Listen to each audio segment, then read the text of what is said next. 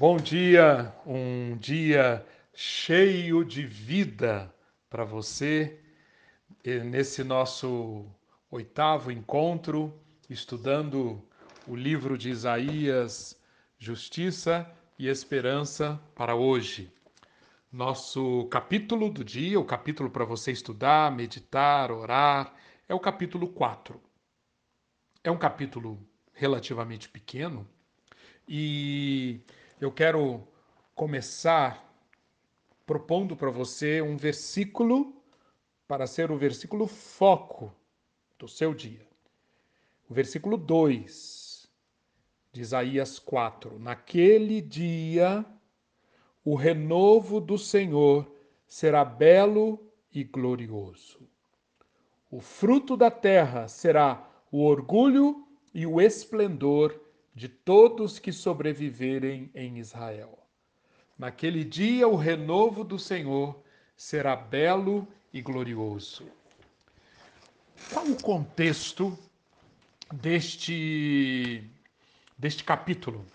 Na realidade, se você atentar bem ou se recordar, o versículo 1 desse capítulo nós estudamos ontem, porque ele está muito conectado com a mensagem do capítulo 3 ele está muito ligado à mensagem do julgamento de Jerusalém, do julgamento sobre as mulheres de Jerusalém.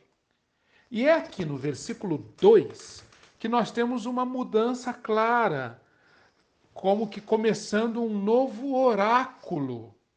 Aqui, depois de um período com o céu nublado, carregado, cheio de nuvens, relâmpagos, trovões. Isso representa os textos de julgamento, que são muito frequentes nessa porção de Isaías, de 1 a 39. Lembra-se? Isaías 1, 39 predomina o céu fechado, o período de julgamento. Mas, de tempos em tempos, o céu abre, as nuvens desaparecem, o céu fica azul, é uma linda luz é irradiada e nós enxergamos com clareza aquilo que pode nos dar esperança. Lembre-se sempre disso. Julgamento e esperança. Julgamento e esperança. As duas teclas que soam forte no livro de Isaías. E Aqui nós temos mais um momento de esperança. Esperança. A, a, o primeiro trecho repleto de esperança foi aquele que nós lemos no capítulo 2, de 1 a 5. Lembras? Isaías nos convidou para ir até o monte do templo do Senhor e ali enxergarmos o que acontece quando o reino de Deus predomina, quando o reino de Deus governa ali no monte do templo do Senhor, pode, pode ser experimentada a presença do Senhor. E Deus nos ensina os seus caminhos, nos mostra as suas veredas e nós podemos andar nas suas veredas. Ali nós encontramos a plenitude da paz.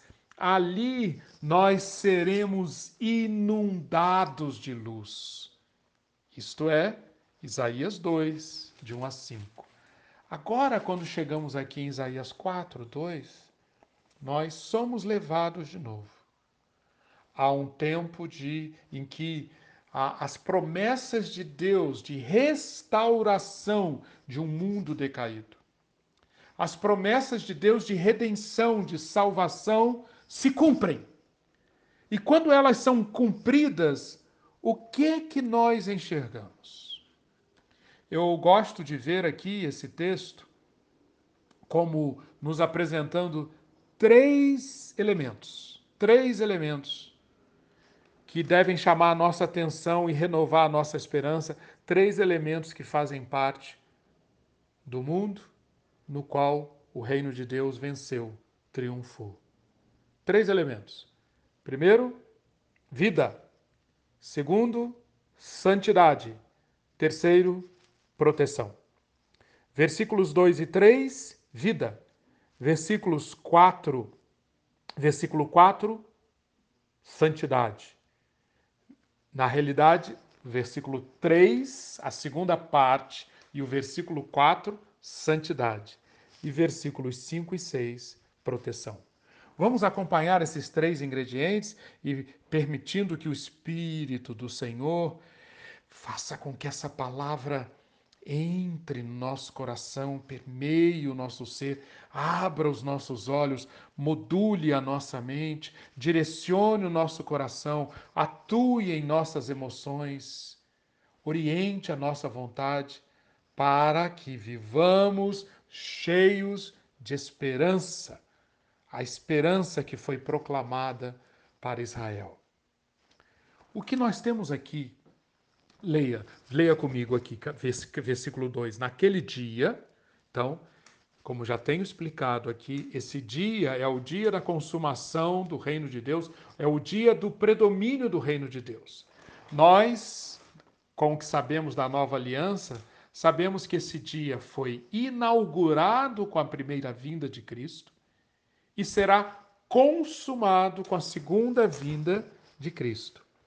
E de tempos em tempos, Deus permite como que uma antecipação desse dia consumado. Mas quais as características desse dia? Primeira característica, naquele dia o renovo do Senhor será de beleza e glória, e o fruto da terra será o orgulho e a glória para os de Israel que forem salvos.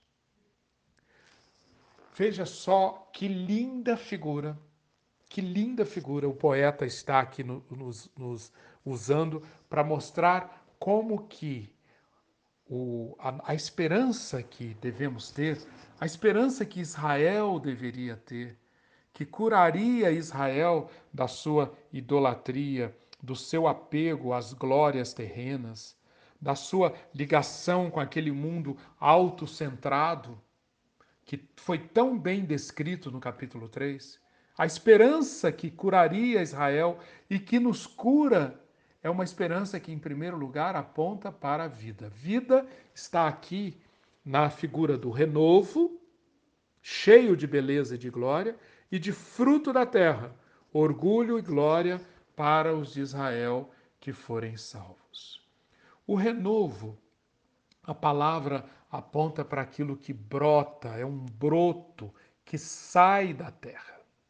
Você verá ao longo do livro de Isaías que ah, Deus mostra com clareza que, por conta da nossa malignidade, por conta da nossa impiedade, do nosso pecado, dos nossos esquemas astutos, o que, que Deus faz? Deus intervém na terra com julgamento, julgamento, julgamento. É como um, uma, uma, um vento forte, como uma chuva forte, é como a, a, algo que passando por uma determinada terra onde existem muitas plantas, vai como quase que devastando aquela terra de forma que praticamente não sobra nada, nada. Mas, mas, se observarmos bem, e essa é a promessa de Deus, por mais intensa, por mais variada, por mais longa que seja, seja uma, um, um período de julgamento, por mais longo que seja um período de julgamento, Deus promete que um renovo permanecerá. Deus cumprirá a sua promessa feita com tanta clareza em Gênesis 12. E para isso, um renovo, em outros capítulos lá na frente, será chamado de remanescente. Ou seja, a salvação de Deus está garantida e permanecerá na terra, nem que seja na forma de um renovo, de um broto. Diz o texto que esse renovo ele é extremamente bem adornado, ele é cheio de beleza e glória. E é impossível não nos lembrarmos da, do que nós lemos no capítulo 3, lembra-se de ontem? Como que as mulheres de Jerusalém se adornavam, se enfeitavam, queriam parecer belas, mas, mas aquilo tudo era uma casca. Porque por debaixo do, do perfume, do enfeite, dos cabelos muito bem penteados, dos vestidos, dos adornos, havia infidelidade, havia corrupção, havia vanglória. Aqui não. Aqui não. O renovo do Senhor e a vida de todos aqueles que participarem desse, dessa renovação, dessa vida que vai brotar, é uma vida baseada em fidelidade. E, portanto, não há lugar para corrupção, para impureza, para depravação. A beleza e a glória que emanam desse renovo são beleza e glória naturais e, portanto, permanentes. Esta característica de algo que, por, em meio às, às maiores adversidades, às maiores dificuldades, permanecerá florescendo essa é uma característica que eu desejo que o Espírito Santo de Deus impressione muito o seu coração com ela, pois ela é parte desse mundo restaurado, é parte da promessa de Deus. Eu li é, que uma, uma pessoa, há alguns anos, foi até o, aquele elevado em São Paulo chamado Minhocão. Creio que você já passou por lá. Minhocão é o reino do concreto. É o reino do cimento.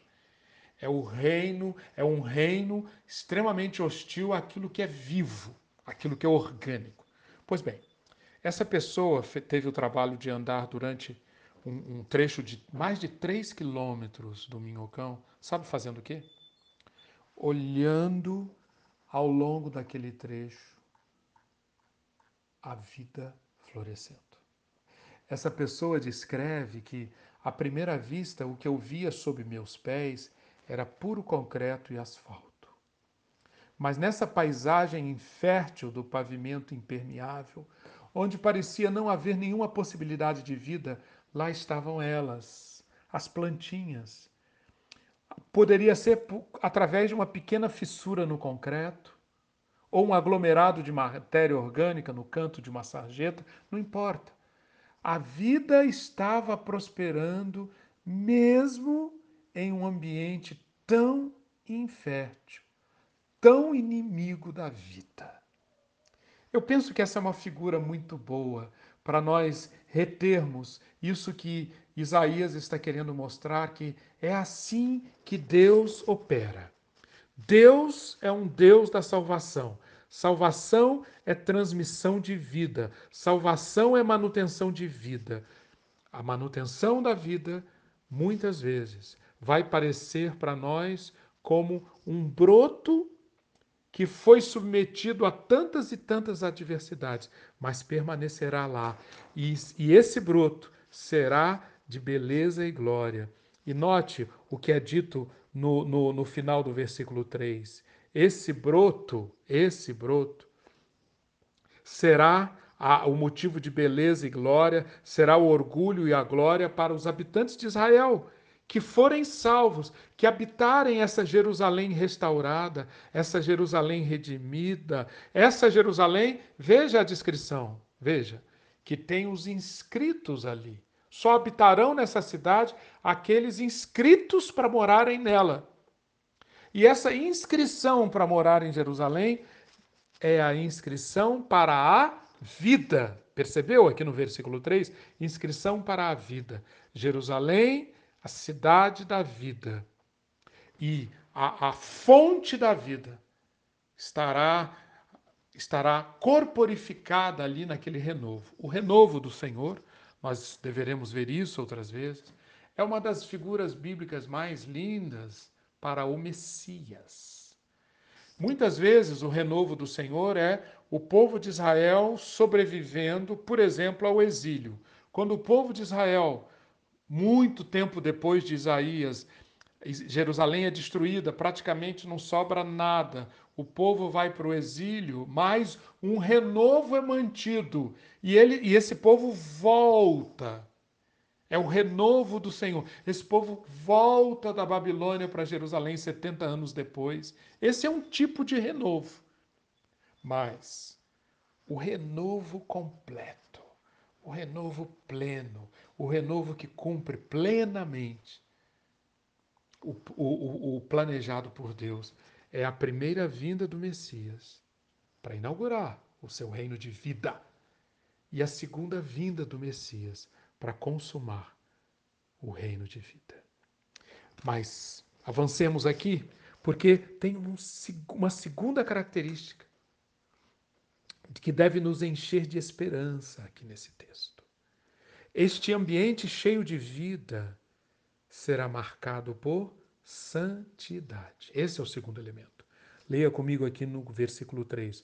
Os restantes de Sião e os que ficarem em Jerusalém serão chamados santos.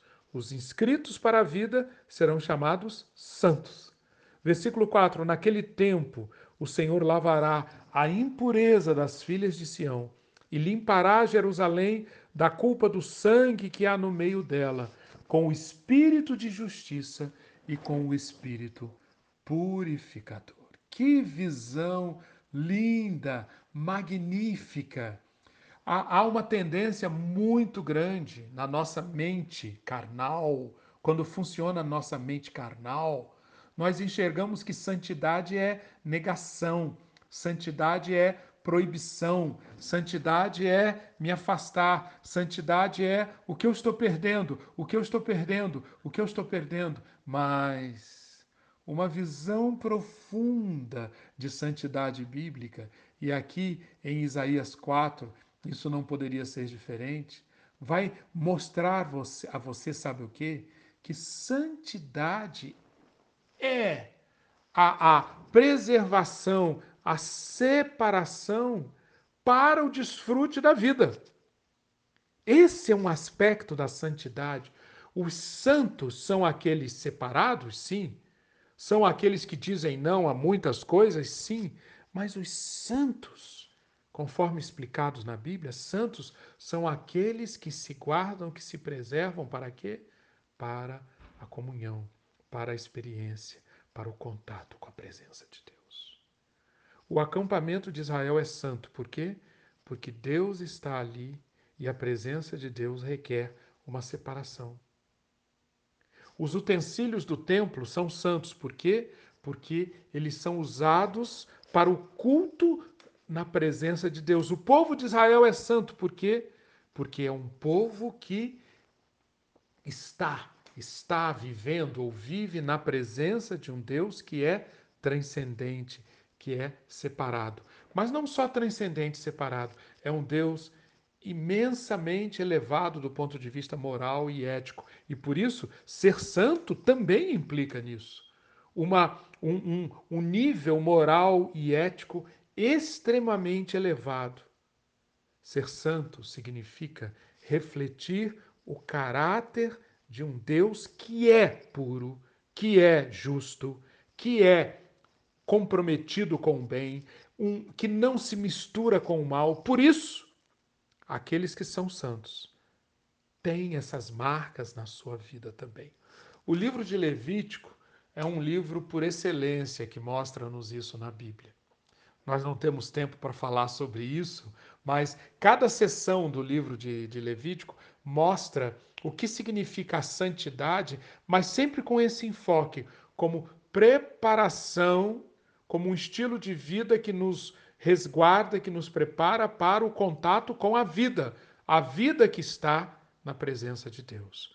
O grande lema de Levítico, Levítico capítulo 20, versículo 26, sejam santos, porque eu, o Senhor Deus, sou santo e chamei vocês dentre os povos para serem meus. Percebem como, como, como essa declaração do Senhor está carregada de um convite para o desfrute da vida? Pois bem, mas há um terceiro elemento aqui. Ah, antes do terceiro elemento, eu quero sugerir que você observe como essa santidade, não há nada de ingênuo aqui. Como tornar santo quem por natureza é impuro, quem por natureza carrega culpa? Versículo 4. Naquele tempo o Senhor lavará a impureza das filhas de Sião e limpará Jerusalém da culpa do sangue que há no meio dela. Alguns desse, desses pecados, algum, alguns dos tipos de impureza, nós estudamos no capítulo 3, lembra-se? O que acontece?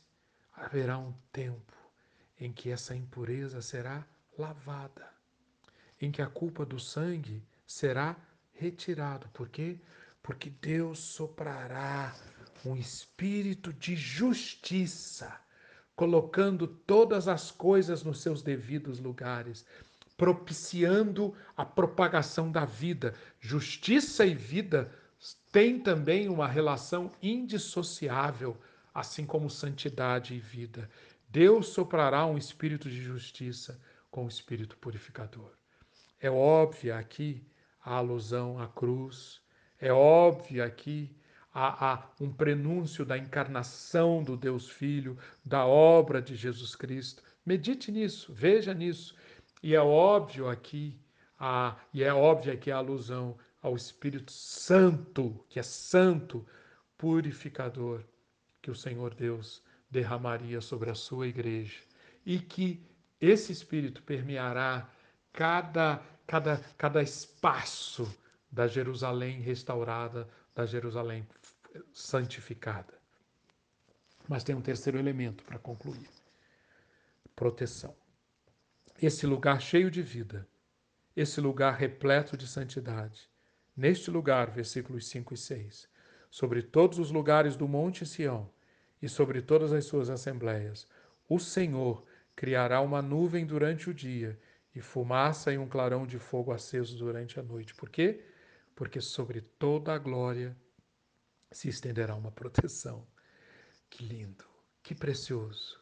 Haverá um tabernáculo para sombra contra o calor do dia e para refúgio e esconderijo contra a tempestade e a chuva. Para falar sobre o futuro, para falar sobre a redenção, Isaías usa figuras do passado. Na época da peregrinação no deserto, Deus orientou seu povo guardou o seu povo com que? Com nuvem que protegia do sol, com fogo que orientava durante a noite. Isaías toma esses dois elementos, nuvem e fogo, para quê? Para dizer que na restauração, na Jerusalém restaurada, haverá fogo e nuvem, como símbolos de quê? De proteção. Mas note que é uma proteção diferente da que havia no deserto. Primeira diferença: a, a nuvem e o fogo estavam ligados ao tabernáculo. Por onde o tabernáculo ia? Aqui não. Sobre todos os lugares do Monte Sião e sobre todas as suas assembleias estarão a nuvem e o fogo do Senhor protegendo o seu povo. Mas tem um outro elemento aqui que Isaías quer que nós atentemos. Essa nuvem, esse fogo serão proteção para o quê? Por quê? Porque toda a glória estará presente.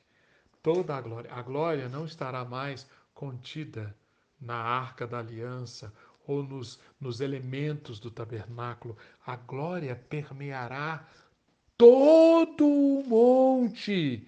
E ela mesma, a glória, se estenderá como um dossel como uma proteção para resguardar, para trazer segurança, para proteger todos aqueles que estão inscritos para a vida, todos aqueles que habitarem em Jerusalém e, portanto, serão chamados santos. Todos aqueles que terão sido submetidos a esse espírito de justiça com o espírito purificador e, portanto, não terão mais contato com a impureza e com a culpa do sangue. Todos esses serão protegidos. A própria glória será a sua proteção e, portanto, e assim a vida prosperará. Vida intensa, vida infinita, vida eterna. É isso que Isaías quer que nós vejamos como sendo o segundo, a segunda grande peça que vai montando aos poucos a, a figura do que nos dá esperança daquilo que nos aguarda. Porque é fortalecendo a nossa esperança, aquilo que nós esperamos é que a nossa fé, a nossa confiança, lembre-se, elemento fundamental em Isaías, confiança Vamos, porque esperamos isso, vamos colocando continuamente a nossa confiança no Senhor. E assim, de fé em fé, de esperança em esperança, de glória em glória, caminharemos para cumprirmos a nossa jornada aqui na terra, para glorificar o nome de Deus e para tornar o Senhor conhecido. Que assim seja nesse seu dia e Deus o abençoe abundantemente. Amém.